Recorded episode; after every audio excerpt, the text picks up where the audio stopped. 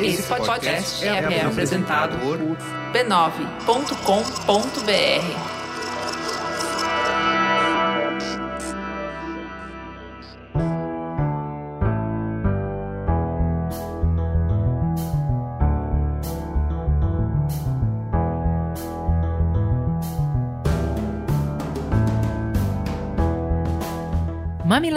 e mamiletes, entrem e fiquem à vontade no nosso espaço de diálogo de peito aberto. Eu sou a Juva Lauer. Eu sou a Cris Bartz e esse é o Mamilos, o podcast que sai do raso, articulando conversas onde o debate está interditado. O programa de hoje é sobre o uso de psicodélicos no tratamento de doenças psiquiátricas. E esse debate começa aqui, mas ele continua no nosso perfil mamilospod nas redes sociais. Bora no arroba mamilospod.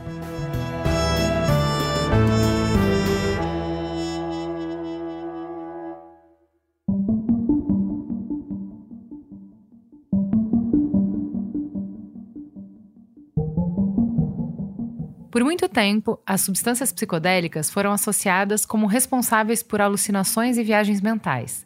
Mas recentemente, elas voltaram a ser estudadas com um novo propósito: o tratamento de doenças mentais.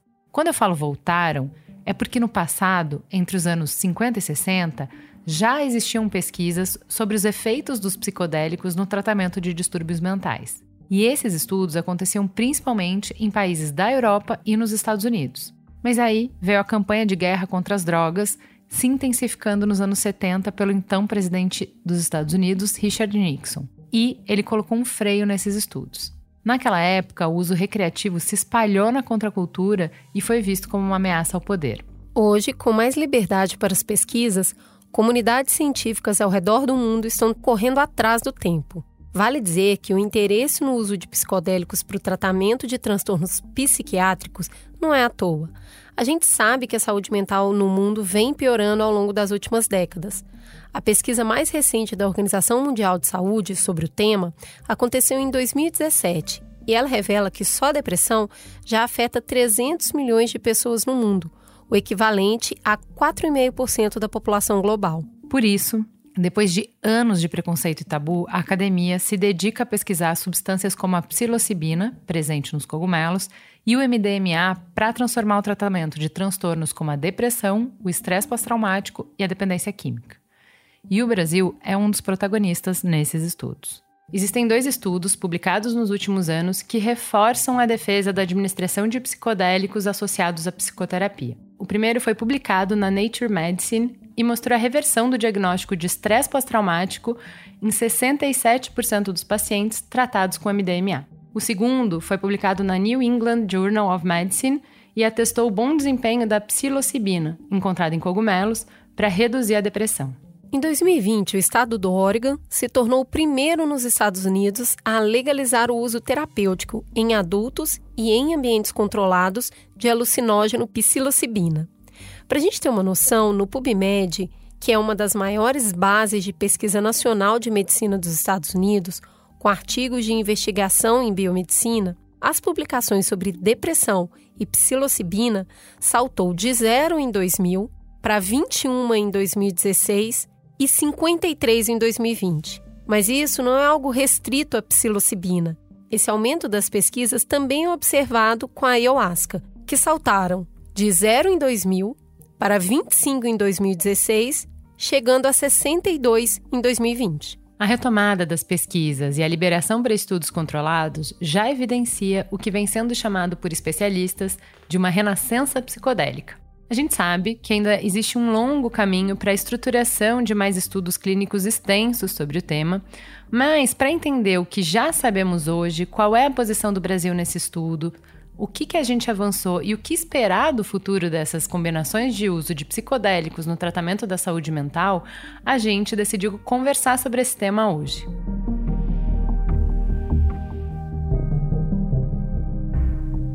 Antes da gente continuar, um aviso. Nenhuma das informações a seguir, em nenhuma circunstância, deve ser usado como recomendação médica. Para isso, sempre consulte um médico. O uso indiscriminado de algumas das substâncias sobre as quais a gente vai falar a seguir pode levar a sérias consequências à saúde. Recomendamos cautela. Antes de entrar na conversa de fato, vamos parar para um breve intervalo comercial.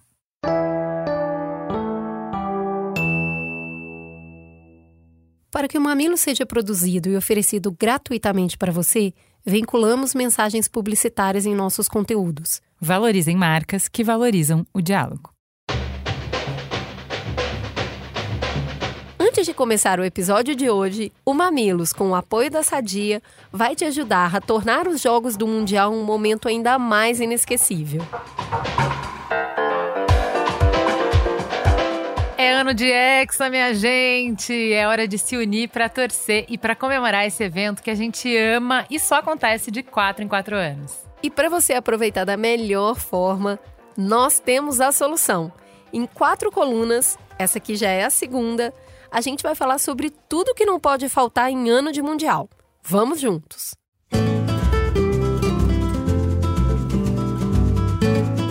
Cris, na coluna anterior a gente falou de decoração, de decorar a casa, decorar a rua, mas além de pensar no espaço, acho que faz sentido a gente pensar nos lookinhos legais pra gente, né? Amo muito.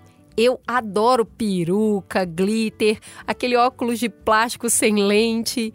Mas me conta, você já pensou na roupa que você vai usar? Ó, eu tô com uma pequena seleção com uns 15 vídeos diferentes de customização de camiseta. Eu sou boa para fazer isso? Não. Eu vou fazer mesmo assim? claro que vou. Preocupa não. Eu comprei camiseta branca, glitter e tecido termocolante e um molde de papelão da bandeira do Brasil. É facinho de fazer e a gente vai se divertir. Alguma há de ficar bonita. Olha aí, ó, você só tem ideia boa, Cris. As crianças vão amar e qualquer coisa, se não der certo, eu já garanti uns chapéuzinhos, uns óculos, uns adereços pra galera se divertir. A taça não tá garantida, mas o estilo e a animação já estão dentro. Amei. E como o segundo jogo do Brasil é a uma, eu já vou preparar uma comidinha bem gostosa pra fome de exa da torcida lá de casa. Conta, o que você vai fazer? Eu vi uma receita no site da Sadia e fiquei morrendo de vontade de fazer. São mini quiches Lohane com salame mais vendido do Brasil, o da Sadia, uma receitinha mais sofisticada para impressionar os convidados. Hum, e não é à toa que a Sadia é líder na categoria de salame granel em 2021 e também no primeiro semestre de 2022. Isso de acordo com a Nielsen, tá, meu bem? Mas aqui, Juliana, eu achei chique demais. É complicado fazer quiche? É nada. No site da Sadia tem todo o passo a passo, fica facinho de fazer. Então, bora se arrumar para ver o jogo.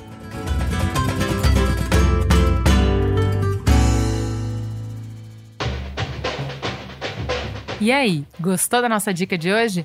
Se você também quer um petisco para comer com a galera da sua casa, não fica só na vontade. Acesse o site da Sadia e confira essas e outras receitas em sadia.com.br/receitas. Semana que vem a gente volta com uma nova coluna de tudo que tem que ter para você curtir o Mundial da melhor forma.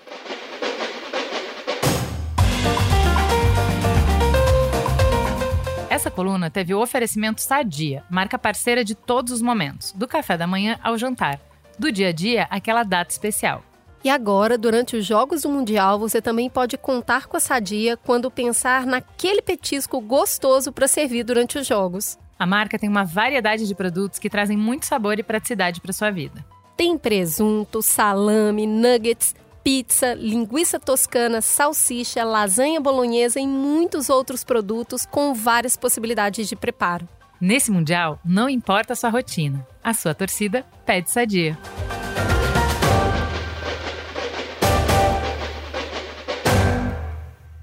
Então vamos lá, vamos primeiro apresentar essa mesa maravilhosa que eu amo muito. Vamos começar com quem está voltando ao Mamilos, depois de fazer um programa maravilhoso sobre sonhos. Siddhartha Ribeiro, seja muito bem-vindo. Quem é você na fila do pão? Oi, Ju, tudo bom? É um prazer estar aqui contigo de novo é, e encontrar a, a, nossa outra convidada, que é a doutora Dana, é, que eu tive o prazer de, de conhecer recentemente, é, da nação Omágua Cambeba, eu fico muito feliz. É, eu sou eu sou brasileiro, sou pai, sou da capoeira, sou biólogo, estudo cérebro, sonhos e, e tenho muito interesse em, em pesquisar as diferentes formas de alteração de consciência, em particular as plantas, fungos e animais de poder que podem permitir esses caminhos. Então é um prazer estar aqui com vocês, com o teu público, com o público de, de ambas vocês. A Cris não pôde estar presente hoje e aprender um pouquinho aqui com a Dana hoje. Siddhartha é tão importante que ele já inspirou até personagens de livro. A última vez que ele teve aqui, ele explodiu minha cabeça contando que ele inspirou um personagem de um livro que eu estava apaixonada. Conta essa história, Siddhartha. Ah, você está falando do, do, do livro do Agualusa. Exato. É, ele fez um personagem que é um neurocientista que trabalha em Natal e estuda sonhos.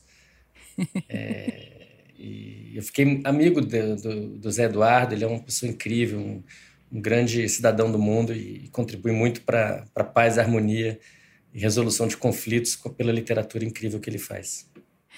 Muito bem, seja muito bem-vindo ao Mamilos. A Dana, seja muito bem-vinda pela primeira vez ao Mamilos. Conta pra gente, quem é você na fila do pão? Oi, Ju, tudo bem? Oi, Siddhartha. Tudo bom? que bom te rever. Muito bom. É, eu sou a Dana, sou filha do povo Omagua Cambeba, do estado do Amazonas. Meu povo está presente na Amazônia peruana, Amazônia colombiana e Amazônia brasileira. Eu sou da Amazônia brasileira. Sou médica, também sou uma estudiosa dos elementos identitários do meu povo, da cultura do meu povo. Meu povo teve que se espalhar para poder garantir estar vivo hoje. Então, os conhecimentos e os cantos, os rezos, tudo se espalharam, tudo. Então, é uma grande riqueza que a gente está tendo, assim, e tem que colher devagar e aprender muito com cada ancião e anciã. E também sou uma pessoa que carrega consigo uma proposta de vida. Eu chamo também que é uma missão da minha vida também, que é provocar um diálogo entre as duas medicinas, a medicina científica oficial, o qual sou formada, e a medicina tradicional indígena, que envolve também espiritualidade, os nossos cantos e as nossas plantas de poder. Por isso estou aqui também para poder contribuir. É um privilégio enorme te ter aqui com a gente, enriquecendo a nossa conversa. Eu queria começar pelo básico, que é explicando o que, que são substâncias psicodélicas e como elas agem no nosso corpo. Me ajudem com isso. Então, praticamente qualquer substância que a gente é, coloca para dentro do corpo produz efeitos é, que podem alterar a percepção e, e a, a, própria consciência, mas em muitos casos a gente não se dá conta disso. Em alguns casos, a gente se dá conta claramente. Por exemplo, um, um, um copo de café pela manhã é, vai fazer vai ter uma diferença muito grande, é uma substância psicoativa, cafeína, contida no café. E se tiver açúcar, é ainda mais psicoativa, vai produzir ainda mais modificação do fluxo de pensamentos. É, mas essas substâncias não são consideradas psicodélicas. As substâncias consideradas psicodélicas promovem um tipo de alteração de consciência muito específico, particular e poderoso, é, que leva a um aumento muito grande de, de uma ampliação das perspectivas. É, e, e essas substâncias psicodélicas foram inicialmente descobertas, desenvolvidas, protegidas e pesquisadas por muito tempo, por centenas e, e em alguns casos, milhares de anos, é, pelos povos originários. Então, é, é, inclusive, esse é um, um, assunto candente, é um assunto muito discutido hoje em dia entre, entre povos originários ameríndios, é, e a Dana vai poder falar com muito mais propriedade, é, se existe algum, alguma é, possibilidade de se pedir patentes para essas substâncias de, de origem vegetal, ou animal, ou fungos, ela, ela, ela tem que ser feita pelos povos originários, pelos povos indígenas que fizeram essas descobertas, pelos cientistas e pelas cientistas que originalmente fizeram essas descobertas. É, no âmbito da ciência acadêmica universitária, que é onde eu, eu opero, é, é de onde eu falo, essas substâncias começaram a ser investigadas há muito pouco tempo, há menos de 100 anos, né? sobretudo a partir dos anos 50.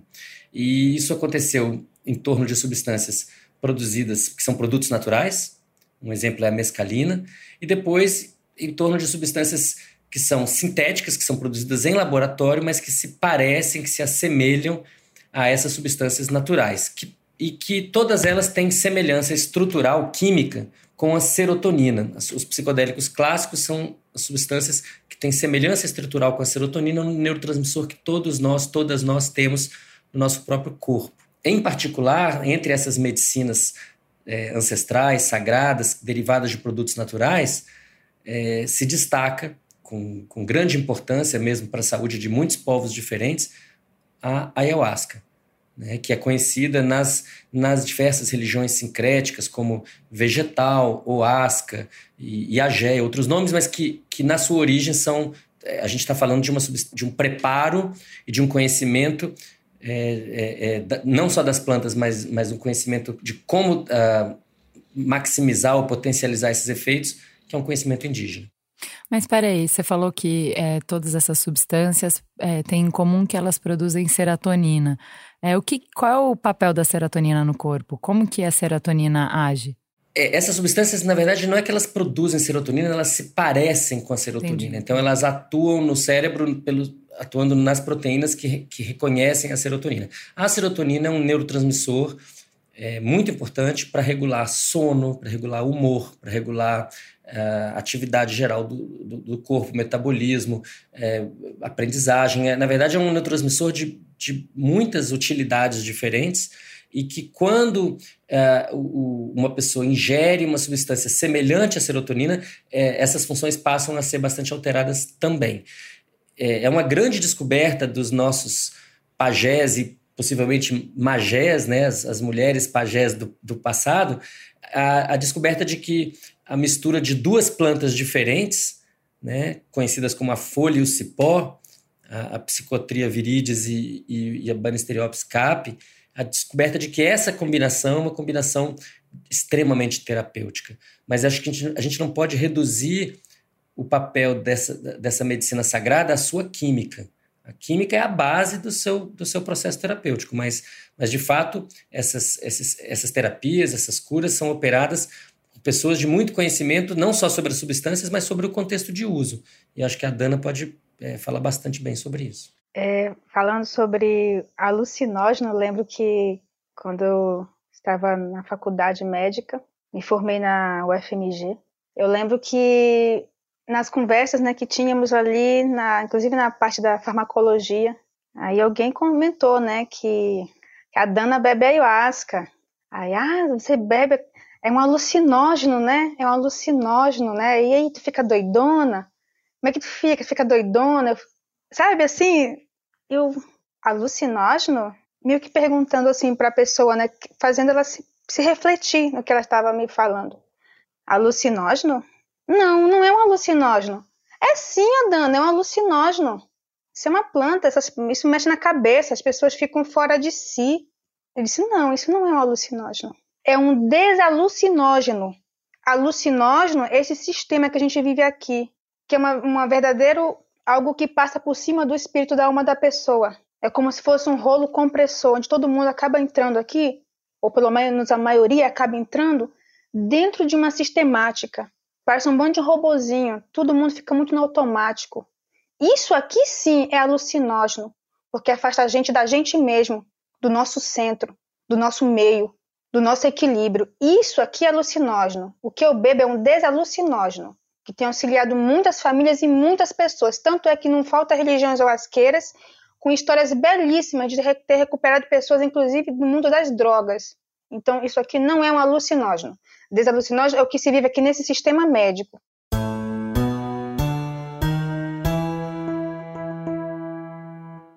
Para a gente entender melhor sobre esse assunto, a Dana fez uma explicação mais detalhada, contando afinal o que é a ayahuasca. E não estranhem, esse conteúdo foi gravado posteriormente, por isso vocês vão ouvir nossas vozes um pouco diferente da conversa. Ayahuasca é um nome que se dá para o chá que é feito através da fervura, da, dessa decocção de cipó e folhas. E o nome científico que é dado para esse cipó é o Banisteriopsis caapi, que ele é conhecido como mariri ou jagube, e une esse cipó com as folhas, que vem de um outro vegetal, que é a Psicotria viridis, conhecido também como chacrona ou rainha. Então, com a união desses dois vegetais, eles passando por processo de decocção, que é a fervura, é que se consegue o chá. Essa bebida, ela não é somente conhecida por ayahuasca. Dependendo do povo de origem, porque são muitos povos que fazem uso do chá na Amazônia. Então, se a gente for considerar os nomes que é dado para este chá, são acho que por volta de uns 80 nomes ou até mais, vai depender muito do povo da, de origem. Então tem vários nomes que é dado para o chá, desde camarampe, carrapi, nispan e assim vai tem muitos nomes. Então, genericamente, ele é conhecido assim entre os indígenas e também entre os não indígenas, como ayahuasca. E também posteriormente, lá por volta do século XX, que também começou a receber outras denominações, como é, daime, vegetal, ou asca, são outras denominações que foram dadas por causa que foi a época que também surgiu as religiões ayahuasqueiras, que são é, religiões não indígenas. E se a gente for considerar a palavra, a origem da palavra, o significado, ayahuasca, aya quer dizer alma, espírito, e o asca significa corda, cipó ou vinho. Então, na tradução, se formos fazer a tradução para o português, seria como algo assim: vinho dos mortos, vinho das almas. É, e este chá, ele, ele é de uso e também de conhecimento da origem do, dos povos indígenas. Ele é oriundo dos povos indígenas da Amazônia isso já há muitos séculos, e inicialmente era um chá restrito somente aos povos indígenas. Mas, com o tempo, né, ela foi se incorporando nos vilarejos, na Amazônia, e também foi se estendendo para o restante do Brasil é, através de religiões ayahuasqueiras. Isso por volta do século XX, principalmente através do Santo Daime da UDV, que se estendeu, se expandiu bastante pelo Brasil e também no exterior. E são religiões é, ayahuasqueiras, onde ocorre o sincretismo religioso, com o cristianismo, com o espiritismo kardecista, com a religião afro-brasileira. Como leiga, sempre que eu ouço falar de ayahuasca na mídia, o contexto é de alguém que morreu ou ficou tão alucinado que se perdeu, se machucou. Eu fiquei em dúvida quanto à segurança do uso dessa substância. Por isso a gente pediu para a Dana trazer um panorama se a substância é segura e se existem perigos, riscos em usá-la. Sobre a segurança né, do, do uso da substância, eu vou falar do ponto de vista químico, a princípio. Quimicamente falando, o fato da substância ser natural não significa que não possa manifestar efeitos tidos pela ciência como efeitos adversos. Por exemplo, desidratação. A desidratação por quê? Por conta de náuseas, vômitos, diarreia, que é muito comum, né, ser relatado esse tipo de situação. Mas já no ponto de vista espiritual, já não é o ponto de vista químico né? Mas no ponto de vista toxicológico. No ponto de vista espiritual, de vários povos, isso não significa efeito toxicológico, tóxico, mas significa uma limpeza que o corpo está necessitando fazer. Por isso, quando alguém é, se ausenta no círculo do ritual, seja para vomitar ou por causa de diarreia, nós não falamos que a pessoa está passando mal. Ela está fazendo limpeza, é, limpando o corpo o qual o nosso espírito está fazendo morada. E geralmente é uma limpeza temporária. Por isso, há povos que orientam a fazer a reeducação alimentar antes de beber o chá. Essa reeducação é, tem pessoas que denominam, chamam de dieta. E ela é feita justamente para preparar o corpo e o espírito para poder receber é, o chá. Existe um discurso aqui no Brasil que o que é natural não faz mal. Então, eu vejo quando falam isso as pessoas se referirem às plantas medicinais. Mas o fato de existirem na natureza as plantas medicinais não significa que são naturalmente ou completamente seguras. Isso é um detalhe muito importante. Por quê? Porque nós temos que partir de um pressuposto da segurança. E a partir do pressuposto da segurança, que a gente precisa ter cautela. Porque eu trago os seguintes questionamentos.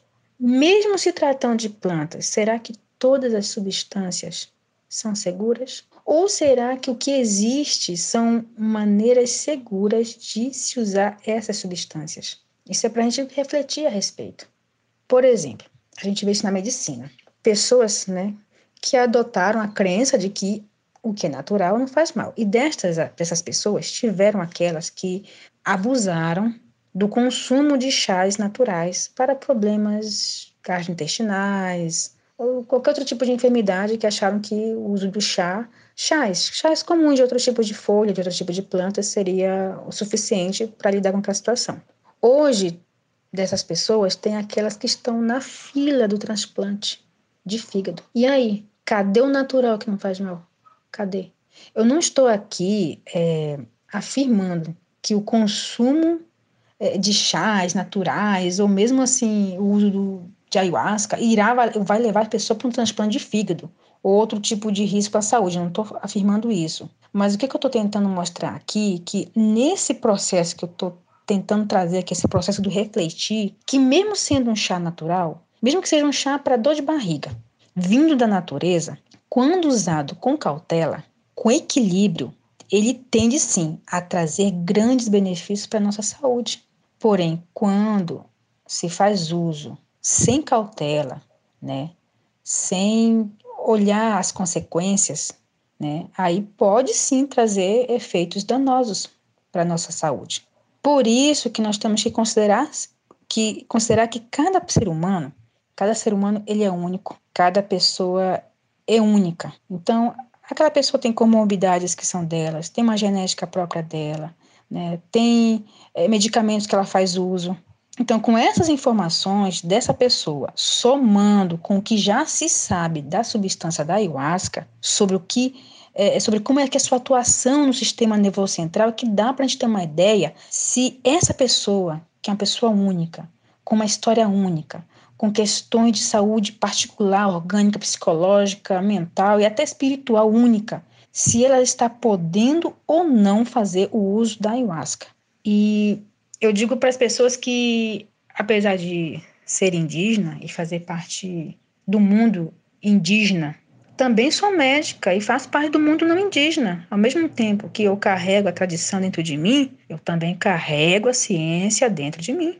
Então, assim como eu procuro vivenciar o lado espiritual do uso da ayahuasca, também procuro estudar e entender o lado científico da ayahuasca. Eu reconheço que, que é importante, sim, o que a ciência mostra sobre a existência é, de riscos e também dos benefícios.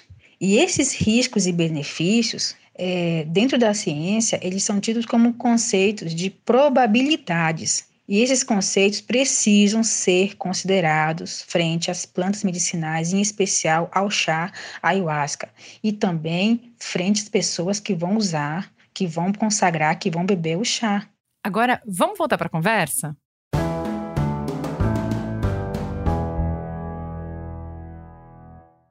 quando é, se começou a descobrir, o que existia era um maravilhamento, né? Com as possibilidades, com as fronteiras que se abrem, com a potência disso. E estávamos lá, né? Principalmente lá é, nas universidades, nos Estados Unidos, é, explorando essas possibilidades, quando de repente houve um fato novo que mudou a forma como a gente encara essas substâncias. É, e aí eu sim, eu estou trazendo para o campo do Siddhartha, né? Um, como que a, a gente na, na sociedade ocidental fez essa leitura em cima é, de um conhecimento ancestral, né? Mas esse, essa, esse conhecimento acadêmico, como a gente se aproximou, como saiu é, dos povos originários e chegou para o homem branco para estudar, para conhecer, primeiro teve esse momento de uau, olha o que é possível, olha que incrível, mas logo em seguida, o Siddhartha estava falando dos anos 50 tal, Logo em seguida, o que, que aconteceu, Siddhartha, para a gente chegar nesse lugar que hoje, quando a Dana vai para a faculdade e fala dessas substâncias, a reação já é alucinógeno. Não, existe um tabu. O que, que aconteceu? Eu acho interessante o que a Dana pontuou aqui, porque essas substâncias que são, na sua origem, sagradas, elas foram transformadas pela guerra às drogas em substâncias proscritas, proibidas usando exatamente esse adjetivo, alucinógeno. E como a Dana está dizendo muito bem, né, é, é essa sociedade que está destruindo uh, os biomas, que está destruindo os povos originários e destruindo as suas próprias entranhas, está um monte de gente pedindo comida aí na rua. Essa sociedade está alucinada. Né? É, o termo que a gente utiliza atualmente no ambiente acadêmico é de é psicodélico. Psicodélico é aquilo que manifesta a mente. Essas substâncias manifestam a mente. Elas permitem que a pessoa acesse o seu mundo interior, seja entendido como mundo interior é, simbólico, poderia dizer assim, psicanalítico, ou o mundo interior espiritual, porque as pessoas que acreditam nessas substâncias como, como sagradas entendem que, que elas permitem viagens espirituais, contatos espirituais. Então, acho que existe. A gente está passando hoje por um momento em que a, a, ciência acadêmica universitária está desestigmatizando essas substâncias que são tão importantes para a saúde de povos amazônicos há pelo menos mil anos. Pelo menos mil anos. É, que é a evidência que a gente tem. Olha, nos anos 50 e 60, quando essas substâncias foram proibidas, é, isso já veio no bojo da proibição de outras substâncias que também são plantas sagradas, como por exemplo a cannabis, como por, por exemplo a folha de coca. E isso aconteceu por interesses comerciais, por interesses. Uh, uh, por, por, racismo nos Estados Unidos contra mexicanos, contra, contra negros. É, e é curioso, essas substâncias psicodélicas clássicas promovem a, a gênese de novos neurônios e novas conexões entre os neurônios. E essas substâncias foram proibidas. Enquanto isso, se glorificaram outras substâncias, por exemplo, o álcool, que, quando utilizado em doses muito altas, vai promover morte de neurônios. Então, que coisa louca que no século XX o mundo do homem branco demonizou as substâncias que promovem novas conexões cerebrais e glorificou as substâncias que cortam conexões. Isso tem a ver, na minha opinião, com isso que a Dana levantou. É que essa sociedade que está construída em torno do, da, da, da, doença da mercadoria, como diz o Copenau Yanomami, em torno do, da busca por mais dinheiro, mais aquisição, e que que, que, não importam as vidas humanas, é essa sociedade doente que olha para a ayahuasca, por exemplo, e fica com medo. Na verdade, a ayahuasca é parte da solução e não do problema. Eu falei da hipocrisia porque também, com relação às contradições, vamos supor, dentro da universidade, quando se foi falar o tema ayahuasca, para mim, se referiu a, na minha pessoa como se, tipo, você está fazendo uso de um alucinógeno, você fica doidona. Olha só, né, fez uma ligação, um adjetivo não muito legal, uhum. né? Muito contraditório. Eu disse, não, alucinógeno não é um desalucinógeno. Alucinógeno é esse sistema. Tentei fazê-los refletir sobre o que realmente nos tira do nosso eixo. As contradições como essas que você falou agora, né? Olha o que o álcool faz para as pessoas, né? E, e, é uma droga, né, que tá, é permitida. Uhum. Celebrada então, até, né? Celebrada, inclusive. Aí, se tiver celebrações e ela estiver ausente, né? Exato. Não é festa de verdade, porque festa de verdade tem que ter álcool. É. Não tem isso. E aí eu estava mostrando também a contradição que eu falei aos professores dentro da universidade. Eu saí da Amazônia para fazer um curso médico e eu vi muita contradição, que eu chamei de hipocrisia também. Contradição, por quê? Nos ensinam a cuidar das pessoas nos ensinam, nos orientam como fazer dentro de protocolos, guidelines, tudo que você possa imaginar. A gente passa seis, sete, sei lá quantos anos numa universidade para poder sair de lá um bom médico. Mas não nos ensinam como a gente tem que se cuidar. Não tem espaço para a gente poder se cuidar. E muitos de lá saem muito doentes. Uhum. Muitas pessoas. Tanto é que nós sabemos que no meio médico é onde há o maior índice de ansiedade, depressão e suicídio. Eu já cheguei em velório de colegas suicídio, depressão, ansiedade nem se fale. Mas quer dizer, é um ambiente que, é nos, que é nos, nos adoece porque nos cobra tanto. Mas no final está nos cobrando que nós temos que é, cuidar do outro. Como vamos cuidar do outro se a gente muitas vezes não, a gente precisa aprender a se cuidar? Então é um ambiente que nos adoece. Então assim, para mim é super contraditório, gente doente se formando para cuidar de gente doente lá fora. Perfeito. Eu queria que você é, explorasse mais essa relação que você faz, porque na sua fala eu entendo que tem uma relação de é, da ayahuasca como uma cura, como um cuidado seu com você, para você ser uma pessoa melhor, para poder atender melhor as pessoas. Essa associação ela não é clara para mim, ela não é lógica para mim, porque eu não venho do mesmo lugar que você e eu não tenho as mesmas informações. E eu acho que nesse sentido eu consigo fazer uma ponte para audiência interessante porque eu venho de uma família conservadora, eu venho de uma família de classe média, eu venho de, de uma geração que recebeu muito fortemente esse impacto da campanha contra as drogas. Eu fui atleta, então, né, muito drogas tô fora. Eu não bebi até os 24 anos, eu nunca fumei, eu nunca usei nenhuma substância.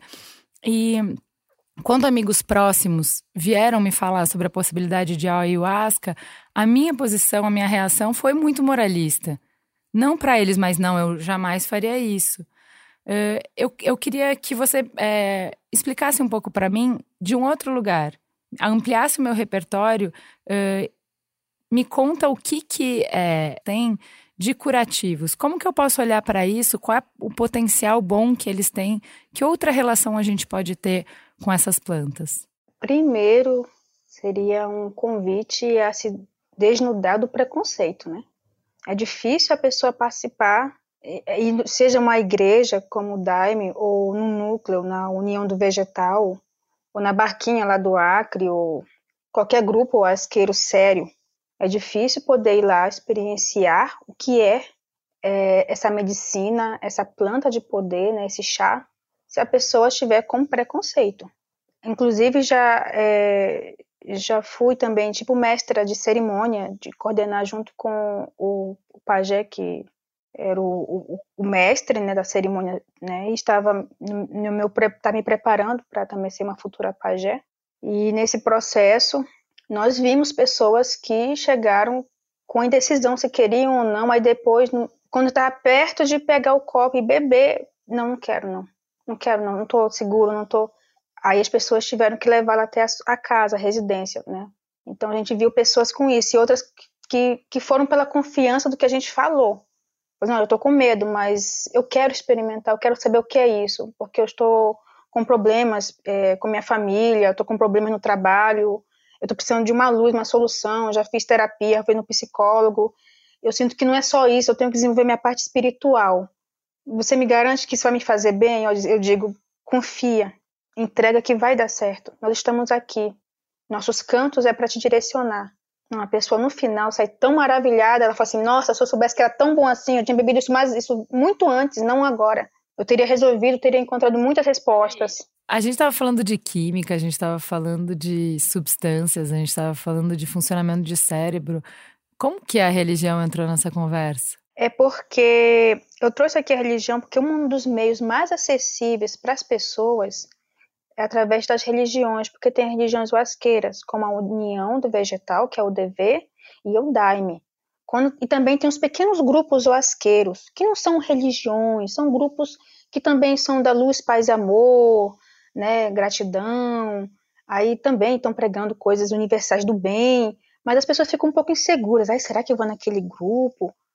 Ah, mas quando tem uma religião tipo o Daime da UDV que já estão aqui há anos no mundo, ah, opa, essa aí já tem mais, né, tem mais, tu sente mais confiança de ir lá conhecer, vai lá por meio de convite, tem um, um questionário, uma anamnese, o, a pessoa que seja o padrinho, a madrinha do Daime, ou o, a pessoa que é responsável na União do Vegetal, mestre da União, eles fazem um encontro com os, chama, os chamados adventícios para poder conhecer a história deles, se eles estão usando medicamento, né, se tem algum problema psicológico, né, tem toda uma anamnese, uma seriedade. E depois, mediante a isso, conforme a situação de cada um, aí sim vai se abrir uma, uma sessão, ou então um dia do, do, do bailado, né, lá do Daime, para poder receber pessoa, para poder. É assim.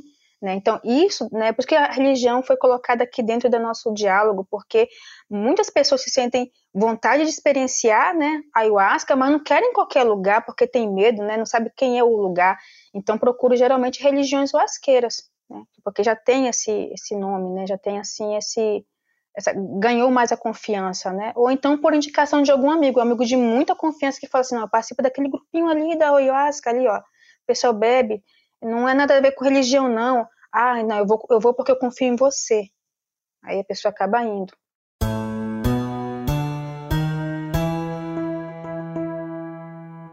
Para a gente entender o potencial da ayahuasca, a Dana traçou um panorama falando dos benefícios espirituais e psicológicos do consumo do chá. Olha, espiritualmente e psicologicamente, nós temos muitos é, relatos positivos e transformadores do quanto que o uso do chá, mas ele sozinho não faz as coisas, lógico. As pessoas também têm que fazer a parte dela. Também tem que se trabalhar, se reconhecer, também provocar em si também a própria mudança. Não é, querer que o chá faça isso por ela, não. É, o chá mostra o caminho. Quem vai caminhar esse caminho, quem vai trilhar é a pessoa. Né? O chá não vai andar pela pessoa, não vai trilhar pela pessoa. Isso não. O chá só mostra o caminho. E já é muito.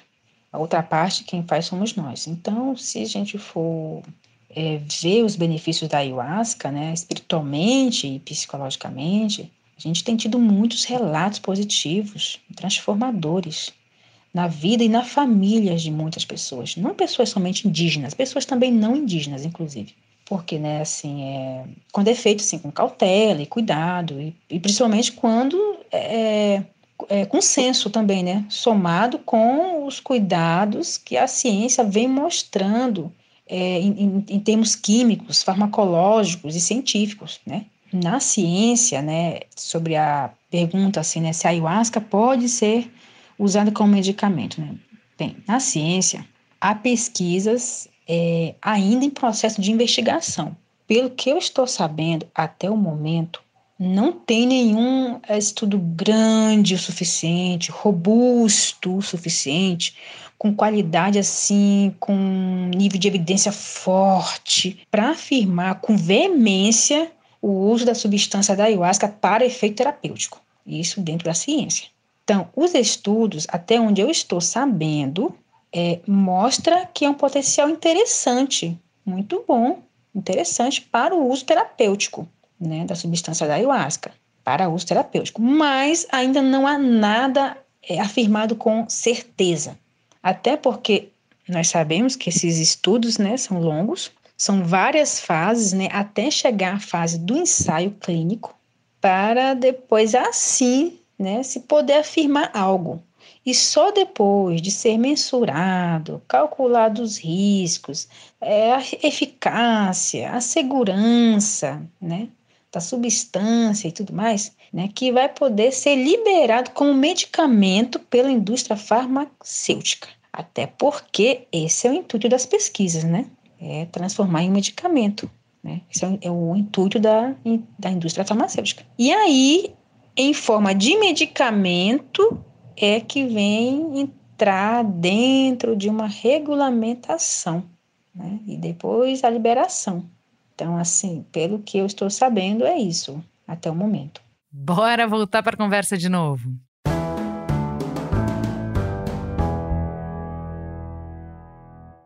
Então, mas olha só, o que está gerando essa demanda, Siddhartha, é, para buscar o ayahuasca, por exemplo, a gente está vendo não só as pessoas buscando, mas a ciência uh, desinterditando esse debate, podendo voltar a estudar, e com essa questão de voltar a estudar, está acontecendo uma pressão para que se libere o uso é, medicinal dessas substâncias. É, conta um pouco do, do que está acontecendo no meio acadêmico, como que essa narrativa está mudando. É, os últimos 10 anos têm sido eh, chamados de a renascença psicodélica, porque essas substâncias que foram proibidas por tantas décadas, elas estão agora entrando pela porta da frente da, da medicina e da biologia, né? São publicações nas melhores revistas científicas do mundo, mostrando que é, elas possuem, por exemplo, incríveis propriedades antidepressivas. A ayahuasca é um, um antidepressivo poderoso e isso é pesquisa é, feita é, né, controlada, uh, usando placebo, feita em universidades brasileiras, em particular o Instituto do Cérebro da UFRN, que o, professor Draulio de Araújo, a Fernanda Palino Fontes, tem publicado essas pesquisas também, já desde, na verdade, que tem seu primórdio lá na USP de Ribeirão Preto, no grupo do professor Jaime Alac e outros colaboradores. Agora, nada disso é novidade para os povos indígenas. Na verdade, o que a ciência acadêmica está fazendo agora é, é, é, é buscar validar com seus métodos é, saberes que são, que, que, são conhecidos há muito tempo, não só pelas comunidades indígenas, mas como a, a Dana lembrou, por essas religiões sincréticas, que são misturas de crenças de povos indígenas, de, de, de, crenças do homem branco, crenças inclusive africanas, em alguns casos, no caso da Barquinha, sobretudo, é, e, e que, que permitem já desde os anos 80 que brasileiras e brasileiros, independente da, do, da sua, digamos, da sua origem é, cultural, tenham acesso, se quiserem, se tiverem a coragem, a esse tipo de benefício. Então, quando você perguntou por que isso está ligado à religião, é porque na sua origem é um uso terapêutico que não pode ser dissociado da, do, do, trabalho espiritual. Agora, quando isso vem para o laboratório, quando isso vai para um ensaio clínico, aí existe essa separação Aí o olhar passa a ser um olhar totalmente materialista, e a gente pode discutir aqui o quanto que se perde com isso. É, a ciência vai dizer que ganha, mas a gente pode ter certeza que perde também, porque é, a, a, é, toda essa crença no aspecto espiritual, é, ainda que as pessoas neguem esse lado espiritual, ela, ela necessariamente contribui para a terapia. É, então, o que eu quero dizer é o seguinte: independente do tipo de, de crença que a pessoa tenha, crer ajuda. é isso que a medicina entende como placebo. E para quem tem crença de verdade, isso pode ser mais importante até do que a própria substância química. Não nos esqueçamos que o cérebro produz um monte de substâncias ele mesmo. Então, a crença é muito importante, porque ela coloca a pessoa numa certa direção. Volto ao que a Dana falou. É, não é simplesmente o uso da substância, é a substância com todo o contexto. Então, quando a pessoa está lá sofrendo, está perdida, aqueles cantos, aqueles rezos, vão guiar, vão dar orientação, vão dar direção. Esses saberes é que são, eu diria, ainda muito pouco tocados pela ciência acadêmica universitária, que evidentemente está pensando nisso, começa a pensar nisso, começa a discutir isso. Inclusive, aqui no nosso país, no Brasil, se as pessoas quiserem ter acesso ao chá de maneira legal, não ter problemas com a polícia, é dentro do ambiente religioso. Mais uma vez, por isso que a gente está tendo aqui a religião aqui também, porque pessoas quiserem beber não ter problemas com polícia, com, pode, é aceito, na nossa legislação aceita o uso do chá dentro do ambiente religioso, ritualístico religioso. Fora esse ambiente, uh -uh. É, falando de legalização, nos Estados Unidos a primeira droga psicodélica que pode ser liberada deve ser o MDMA, que a gente conhece como êxtase. E assim, para mim foi absolutamente surpreendente, é para psicoterapia de transtorno de estresse pós-traumático, o TEPT. É, o FDA já indicou que pode aprovar o uso do êxtase nesse tratamento até o final de 2023. Como que você avalia, Siddhartha, esse avanço e quais reflexos isso pode ter para a academia? Uma vez que a gente libera, uma vez que a gente começa a quebrar esses tabus e abrir essas fronteiras, eh, que outras portas se abrem, que possibilidades se abrem para a gente? É uma, uma mudança considerável e, e, na verdade, indica uma mudança de paradigma. O paradigma vigente na psiquiatria convencional desde os anos 80 é muito remédio e pouca conversa. Então, é, é a ideia de que todo mundo que está se sentindo uh, uh, sem horizontes, é, é, sem perspectivas, com ansiedade ou, ou, com desesperança quanto ao futuro, todas as pessoas que de alguma maneira preenchem critérios clínicos para depressão, é, não, não, não, precisam mudar nada na sua vida, não precisam mudar nada no seu cotidiano, melhorar a alimentação, fazer mais exercício, dormir melhor, ter relações mais saudáveis. Não. Continua trabalhando, entregando todo o seu tempo livre para o sistema e toma um remédio todo dia, dá mais dinheiro para a indústria e isso você vai ficar legal. Esse projeto isso foi vendido para o planeta. Então, nos grandes centros urbanos, no planeta inteiro, quem é de classe média para cima na escala social está tomando remédio, sobretudo a partir de uma certa idade. Então, é, é a medicalização generalizada das pessoas, a medicalização da felicidade. Qual que é o problema disso? É que isso, isso foi prometido, mas não foi entregue. É, isso falhou. Na verdade, a psiquiatria tem um grande problema que é que os antidepressivos, embora tenham, possam ter efeitos positivos no médio prazo, não rapidamente, não no curto prazo, mas também não no longo prazo, quando usados de maneira sustentada, no médio prazo tem alguns efeitos positivos, mas tem muitos efeitos adversos né? e, e, e, e tudo caminha para que eles sejam menos e menos utilizados. O que, que tem surgido como a novidade? A novidade é, é, é, é uma coisa muito antiga, né? Quando o Krenak, o Ayrton Krenak fala em que futuro ancestral, tá aí. Os psicodélicos estão entrando agora pela porta da frente como uma grande novidade, mas são substâncias muito antigas. Não o MDMA, que foi sintetizado em laboratório, mas substâncias semelhantes. É, e agora, isso não é simplesmente a troca de uma substância por outra. Não é sim, simplesmente dizer, ah, os antidepressivos convencionais não são muito bons, vamos usar é, MDMA ou vamos usar psilocibina ou, ou DMT. Porque é, o foco não é só na substância, o foco é em tudo que cerca o uso da substância. Então, é, o foco, na verdade, não é em uma terapia é, medicamentosa, mas em uma psicoterapia assistida por medicamento, que é muito semelhante ao contexto originário de utilização dessas substâncias. As pessoas não, no contexto originário, não simplesmente tomam a substância e acabou. Não, não, não. Aquilo é precedido de dietas, aquilo é precedido de preparação, é precedido de, de canto, de rezo de, e de um suporte social muito complexo. Muito complexo. E que agora a, a, a psiquiatria começa a abrir os olhos para isso e perceber que aquilo que não foi entregue, que é essa tal da felicidade, só pode ser entregue se houver uma mudança na forma da terapia. Terapia não pode ser isso, do, do, paciente entrar e o médico nem olhar nos olhos e em 10 minutos já dar uma receita e manda embora que foi o que a psiquiatria acabou virando. Estou fazendo um pouco de caricatura, mas ela não é injusta, não. Tem muita gente operando dessa maneira. E claro, tem muita gente fazendo diferente, fazendo melhor. Mas a, a, o próprio sistema que busca vender tanto remédio, você vai conversar com uma pessoa de 50, 60 anos hoje em dia, frequentemente ela está tomando três ou quatro dessas substâncias.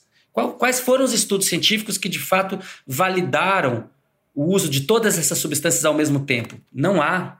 Quais, quais foram os estudos científicos que validaram o uso dessas substâncias por meses, anos? Não há. Então existe uma aparência de ciência quando na verdade o que tem por trás disso é interesse comercial. Esse novo sistema né, de utilizar substâncias psicodélicas para tratar é, transtornos do humor, da ansiedade, o próprio TEPT que você mencionou, ele, ele vai fracassar se ele, se ele acreditar que trata-se simplesmente de substituir substância por substância. Não. O que tem que voltar é o olhar humano e a relação mais profunda entre médica e paciente. Concordo plenamente em tudo que você falou. Só falar mais uma para acrescentar essa parte. É, com relação à medicalização da felicidade, realmente é, o que você está falando é, parece uma caricatura. Assim, tem muitos colegas da profissão que estão assim e agem assim. Não olha no olhar, não tem aquele olhar de olhar para o paciente. O paciente já está falando das dores, não terminou nem de contar a história, está aqui, a medicação está aqui, só pode comprar na receita. É assim rápido, tipo, mas eu tô nem terminei, não, mas próximo, por favor, chama a dona Maria que está aí na porta, que eu tô, vou atender aqui, tenho 20 minutos para atender cada um de vocês, rápido. É assim. E realmente, eu tenho experiência também disso, de, de paciente entrar na porta do consultório crente, crente de que eu ia passar um medicamento antidepressivo. Bom dia, seu João. Bom dia, dona Maria. Como você está? Pois bem, doutor, eu vim aqui porque eu estou com depressão. Já entrava com diagnóstico já, tá? Ah, tá bom. Estou com depressão. Eu estou com problema com meu marido, com, meu com a minha família. Eu estou desempregada. Eu, eu vi um tanto de problemas. Estou tendo, tendo pesadelo, quase três horas da manhã, não consigo dormir. Senta aí, vamos conversar. O olhar. Eu já cheguei a tocar na mão do paciente. Me dá aqui a sua mão, deixa eu tocar o paciente se derramasse, se desabar em lágrimas. Doutora, era o que eu queria era isso, ser apenas escutado. Eu estou me sentindo tão bem, tão leve. Aí eu falou assim: Você não quer a sua medicação? Acho que não quero mais, não, doutora. Eu acho que eu não quero mais isso, não. Venho semana que vem aqui novamente, eu vou conversar, vou realmente um acompanhamento com um psicólogo. Quero, não, não quero agora medicamento, não. As pessoas mudam, elas às vezes entram com uma certeza que querem realmente uma medicação para o sono, para insônia, no caso, para depressão, para ansiedade, e muitas vezes é só um diálogo, é só um olhar. Auxilia muita gente nessa, nessa situação. Muito. Eu concordo com você. Nem tudo é medicamento, não. O medicamento ele pode sim, dependendo da situação do paciente, pode vir muito bem auxiliar, mas junto com um diálogo terapêutico, esse acompanhamento do olhar, essa coisa humana que muita medicina muito já se perdeu. Né? Tendo esse conjunto, eu acredito dessa maneira. Agora, colocar toda a responsabilidade em cima do medicamento tipo, e tudo continua do mesmo jeito, não mudou nada na qualidade de vida, não mudou nos hábitos, nem nada. Sinto muito, eu não acredito nesse tipo de mudança. Ainda ontem eu entrevistei a doutora Sley Guimarães, que ela é especialista em medicina de estilo de vida.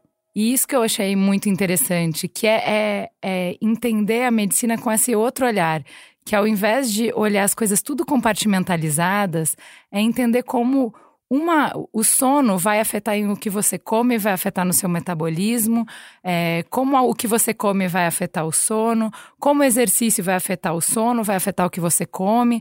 Então, quando você, do mesma forma que um aspecto, quando está mal, vai influenciando em cascata os outros, quando você melhora um aspecto, você também tem um, um retorno, um ganho em cascata nos outros. E como a gente pode fazer transformações que sejam de fato para promover saúde e não só para manejar a doença, é tudo através de estilo de vida, em pensar em estilo de vida, em promover estilos de vida que fazem mais é, que dão mais certo. E aí, nisso, eu queria te perguntar: não está precisando ir para Harvard para saber isso? O que, que o Brasil tem para ser protagonista dessa renascença dos psicodélicos?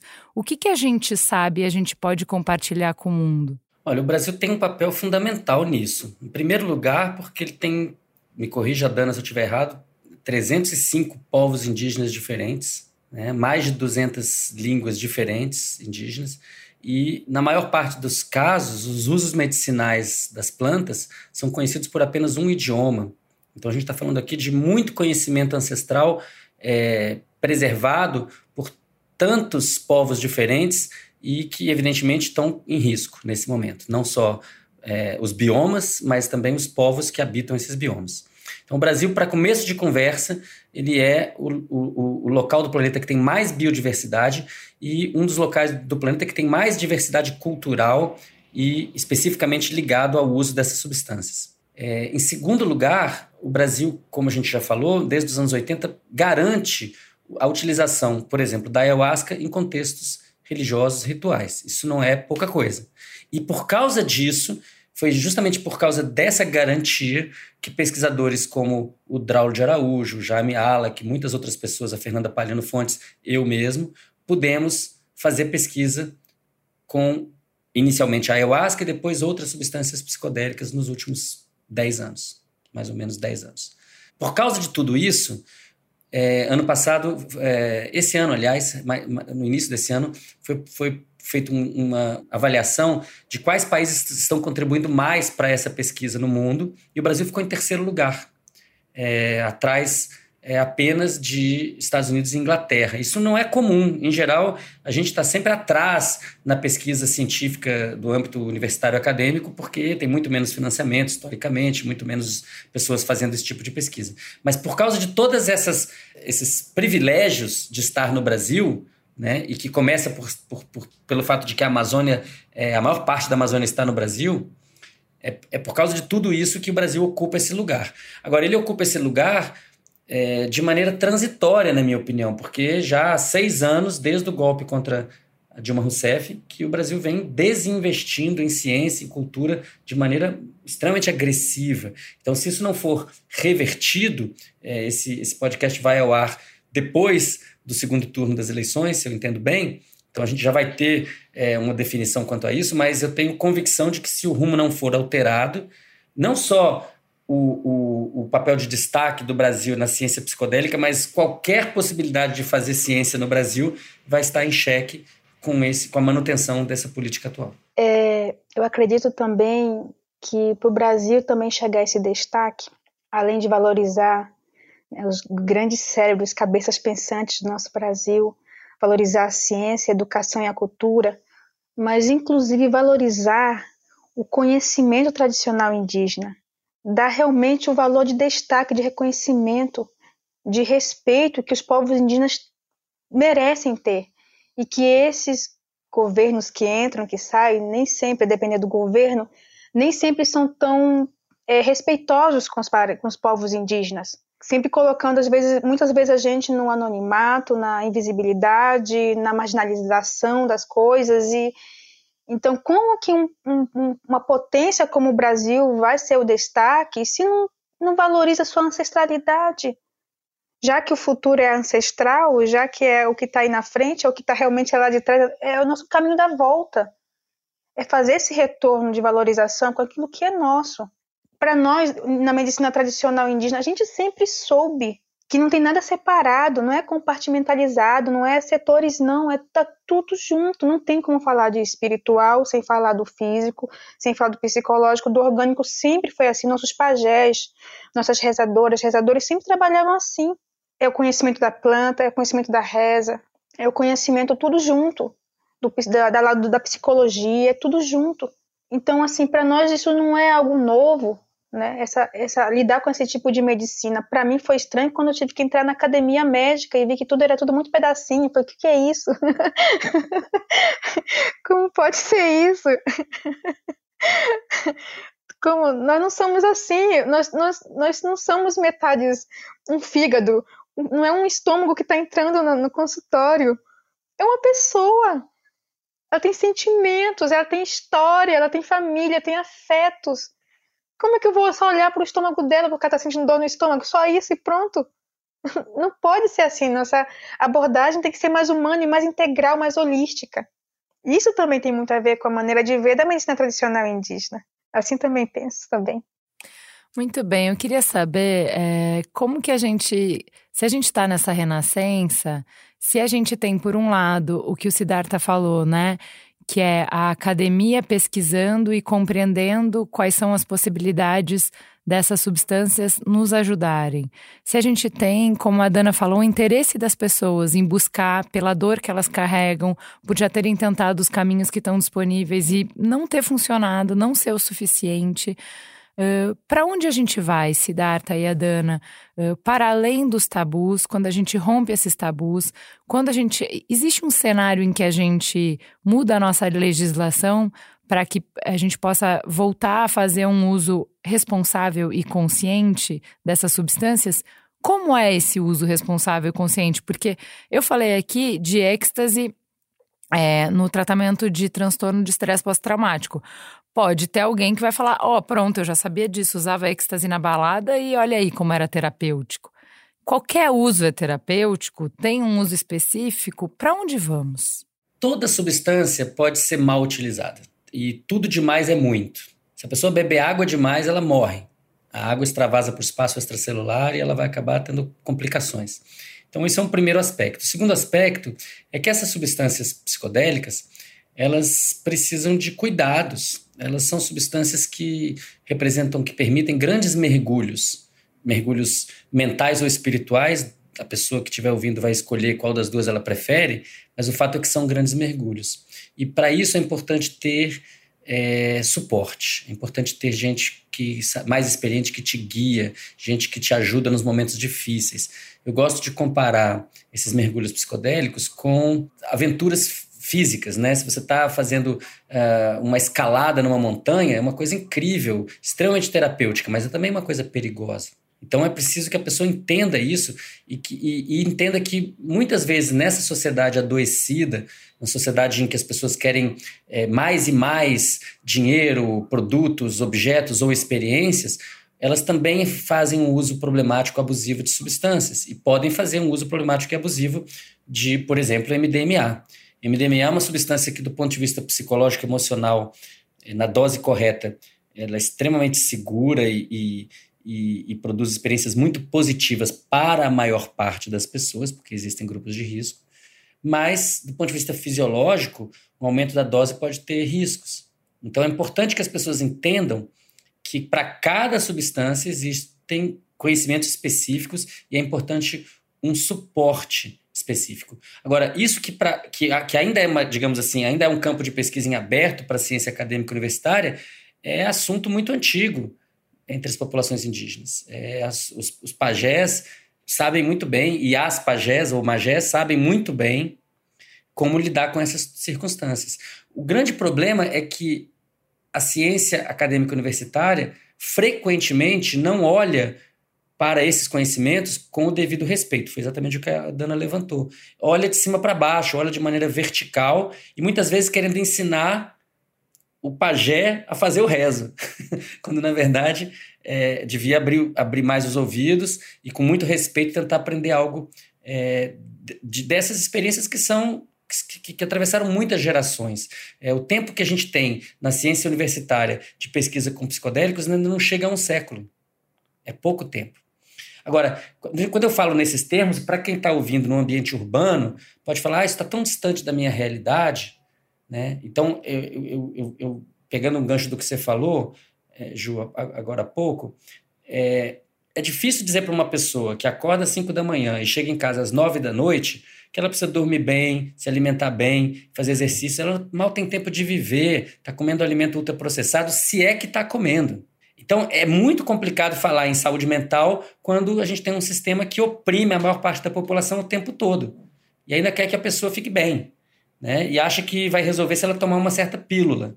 Então, a gente precisa discutir a estrutura da sociedade. Sobretudo agora que os robôs estão chegando, né? as, as mais e mais funções vão sendo passadas para as máquinas e as pessoas estão ficando cada vez mais é, dispensáveis, cada vez mais. É, é, menos necessárias ao sistema. Descartáveis. descartáveis. Cada vez mais descartáveis.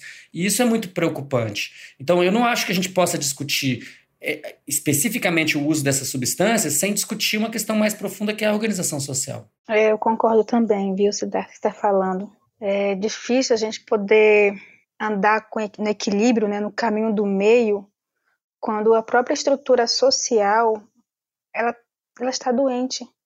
Precisa ser revista muitas coisas, porque como é que se pode sugerir que uma pessoa possa viver uma qualidade de vida num, no meio urbano, onde é tanta cobrança, tanta pressa, onde é tudo, tudo, tudo tão corrido, né? E realmente é bem difícil mesmo essa questão da, de fazer as coisas no equilíbrio. É como, é como a questão do, do exemplo que você deu da água, né? Beber água demais, até isso também faz mal. Então, mas a Dana, deixa eu te perguntar, porque acho que uh, na, no lugar da sombra, do medo, é, a, a abordagem que a gente tem é, poxa, mas muito cômodo, né? Se as pessoas não estão dando conta da realidade como tá, deixa eu liberar mais substâncias que eu vou entorpecer elas elas vão ficar mais dóceis. Já que vai ter menos trabalho, já que vai ter menos propósito, já que vai ter menos sentido, já que vai ter menos identidade, pertencimento, já que cada vez mais as pessoas estão alienadas, então eu tenho menos para oferecer de significado, então é, mais substâncias, mais substâncias. Porém, você começou a falar lá no início do programa falando que essas substâncias não, não estão para não estão aqui para nos entorpecer, mas para nos acordar. Uhum. Então, Exatamente. essa é a minha pergunta, se o fato de a gente caminhar no sentido de primeiro desmistificar com, a ciência, segundo, uh, descriminalizar com as leis, se o acesso puder ser feito de uma maneira responsável, isso não pode, numa escala que não é individual, mas numa escala de várias pessoas, um movimento cultural, várias pessoas tendo acesso de forma segura, de forma responsável a essas substâncias. Se a gente tiver todo mundo ao mesmo tempo uma expansão de consciência, será que a gente não acha a resposta para sair desse, dessa roda de ratos que a gente vive, porque eu entendo que a gente está num momento de meio beco sem saída no mundo. São muitas perguntas que a gente não tem respostas satisfatórias. Será que o que a gente precisa para dar o salto que responda tantas perguntas ao mesmo tempo não é uh, buscar em lugares que a gente ainda não buscou? Acredito que a busca do sentido da vida está dentro da gente, não está fora, está dentro da gente. As plantas de poder, elas te levam para dentro de você a se encontrar. E se cada um fizer a sua parte em se encontrar dentro do seu universo interior, vai encontrar um sentido na vida. Não quer dizer que necessariamente vai ter que é, usar é, medicamentos como antidepressivos como se fossem muletas. Não, vai encontrar muitas respostas dentro de si. Muitas vezes, as pessoas, quando procuram essas medicações na psiquiatria, muitas vezes é com esse intuito de tentar sanar uma dor de uma pergunta que não encontra resposta. E respostas que muitas vezes são encontradas em rodas, em momentos sagrados, com ayahuasca. Então, se todo mundo fizer a sua parte de se encontrar no seu interior, dentro de si, e vir encontrar as respostas dentro de si, eu acredito sim que é possível que todos possam encontrar um caminho. Mas se cada um ficar para o seu lado, não acredito que vai ser possível assim. Nós temos que todos que nos unir e tentar encontrar juntos a resposta, porque tudo é coletivo. É assim nas comunidades indígenas, a gente faz tudo coletivo problemas na aldeia é coletivo, não tem como eu vou resolver um problema para cá e tu resolve o problema para lá. Não é assim. Temos que fazer uma grande reunião. Todo mundo vai se reunir na casa central. Às vezes a casa central numa aldeia, numa escola. Todo mundo se reúne e vamos conversar, encontrar uma solução para um problema que está afligindo a aldeia. E não é diferente também com relação à sociedade. Podemos também trazer isso. Já que temos que relacionar e temos que refletir sobre a sociedade que nós estamos vivendo, e como ela está construída e o que tem que ser reformulado e o que não está mais servindo e tem que se criar outras formas, isso tem que se fazer em conjunto, né? Todo mundo unido, não tem como ser separado, né?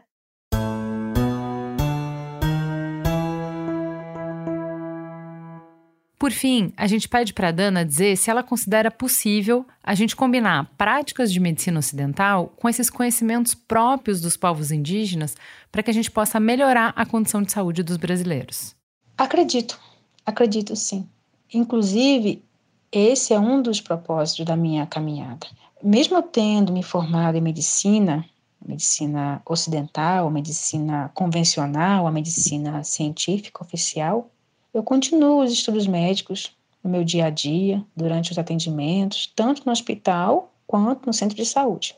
Mas, ao mesmo tempo, como venho de uma linhagem de curandeiros por parte da minha avó materna, né, venho há anos já fazendo meus estudos para me tornar curandeira, também conhecida como pajé ou magé, xamã. Até hoje eu venho mantendo as dietas e outros detalhes dos estudos para me tornar uma curandeira.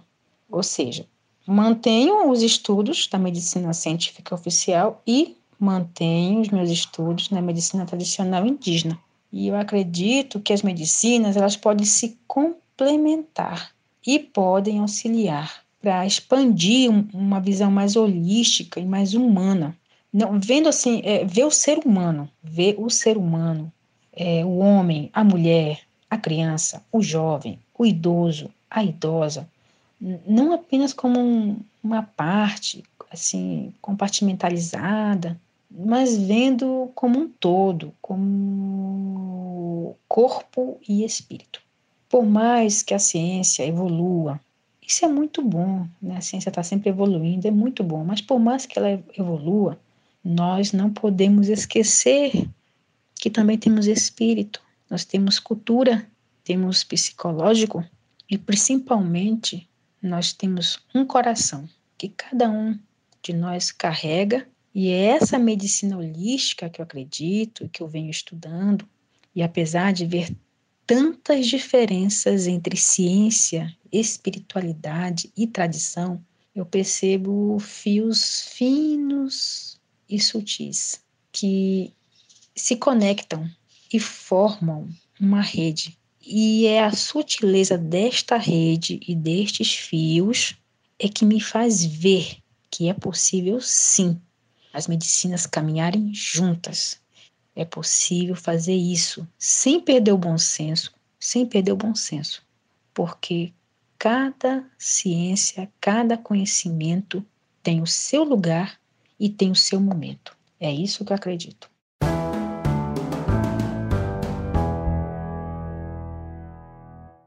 Siddhartha, é, o que a Dana está falando de que tem que ser coletivo me remete a uma outra polêmica que é enquanto essas substâncias estão sendo processadas, usadas é, por povos originários ou pela religião, como ela está trazendo aqui, o acesso é bem universal, é bem democrático, né? No sentido de que não tem muitas barreiras, né?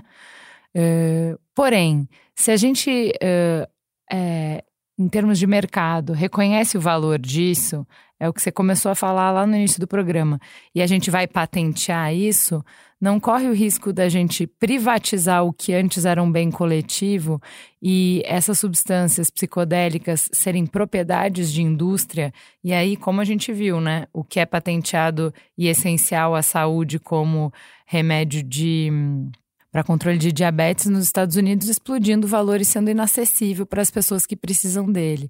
A gente está nesse momento correndo esse risco desses psicodélicos serem patenteados? Então, mais ou menos, porque produtos naturais não podem ser patenteados. E se houver patente para um processo, por exemplo, a ayahuasca não é simplesmente uma planta, a ayahuasca é, é, é, a mistura de pelo menos duas plantas com um preparo específico.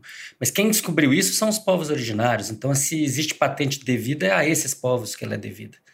É, e existe, inclusive, a, a intenção de povos ayahuasqueiros amazônicos de derrubar quaisquer patentes nesse sentido que sejam feitas por empresas é, multinacionais para instituir as suas próprias.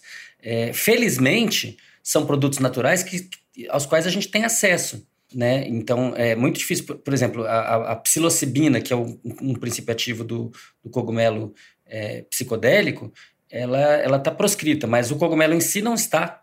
É um produto natural, né? que vem lá de, de povos originários do México. É, eu acho que o que a gente tem que ter clareza é que a indústria vai sempre tentar monetizar a saúde alheia.